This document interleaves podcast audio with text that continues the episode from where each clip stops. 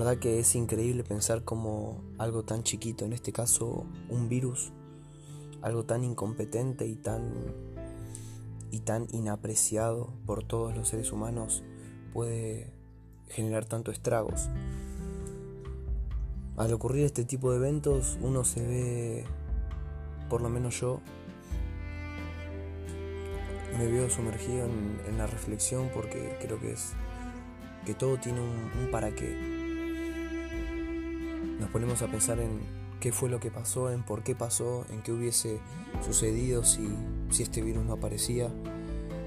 Pero la realidad es que es una de las enseñanzas más grandes, por lo menos que me está dejando a mí y a mucha gente.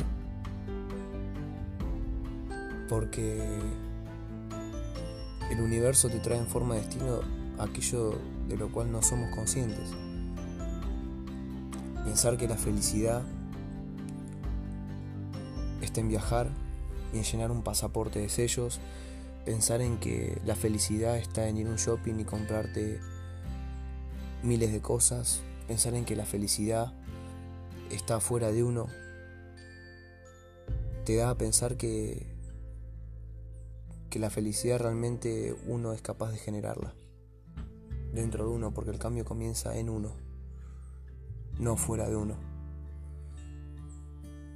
Quizás sea una un aprendizaje el hecho de que ocurra todo esto y de que los seres humanos podamos empezar a poner un foco, a cambiar el foco, mejor dicho, a empezar a vernos a nosotros mismos y empezar a creer que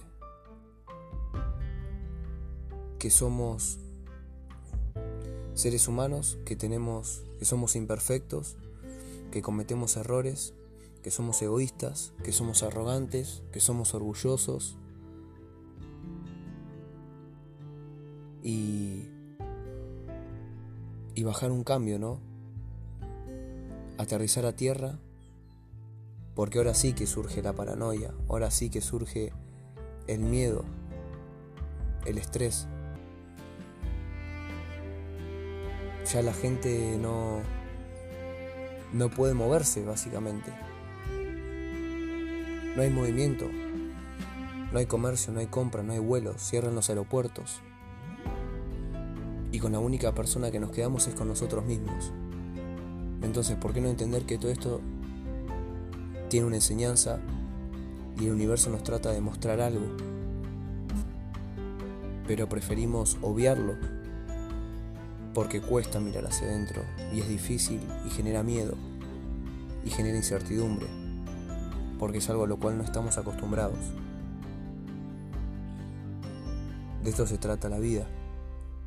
Cuando creemos que todo lo podemos encontrar allá afuera, en realidad todo está dentro de uno. La felicidad, el amor. Pero la sociedad se vio involucrado en una en una masa de de disfunciones en un conglomerado de superficialidades que a lo único que llevan es a querer tener o hacer algo no por uno sino por el otro. Entonces,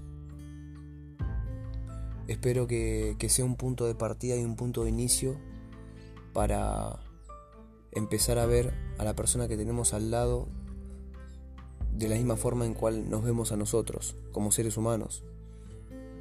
Todos somos absolutamente iguales y no hay nada que nos separa. Absolutamente nada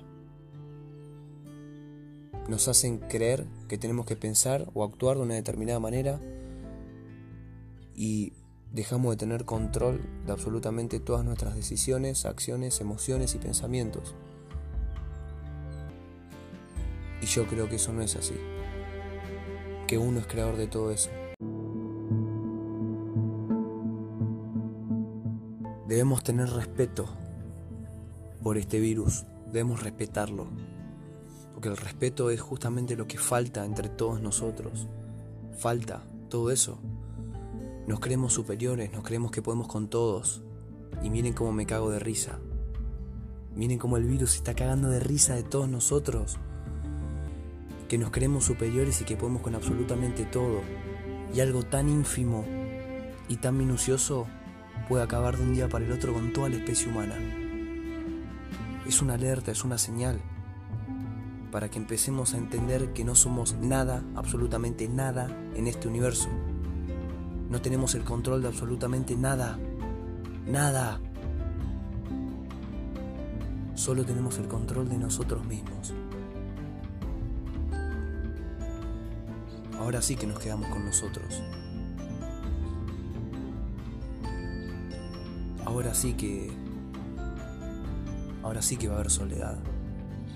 Ahora sí que vamos a confrontarnos con nuestros mayores miedos. Huimos del dolor, huimos porque no nos gusta. Pero es el momento de empezar a sentirlo y empezar a, a ver qué hay más allá de todo esto. Porque estoy seguro que se acerca una nueva etapa, una nueva era en la cual todas las estructuras que hemos creído que mantenían al mundo vivo van a empezar a decaerse, van a empezar a desestructurarse.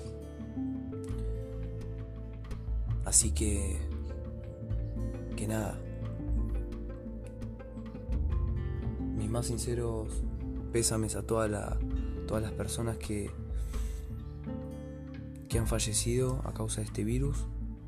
Y obviamente es importante tener respeto y tomar las medidas que sean necesarias para, para ser precavidos. Pero al mismo tiempo entender que por más que uno no quiera aceptarlo, es un regalo. Esto es un regalo. Que en algún punto estábamos tapando una grieta con un montón de, de situaciones y de eventos y que esa grieta realmente para sanarla hay que trabajar desde la base, no desde la superficialidad. Ese es el punto de inflexión. Así que ese es mi mensaje. Espero que cada uno se tome el tiempo de, analizar y de pensar un poco más a profundidad acerca de todo esto. En el próximo capítulo. Saludos a todos.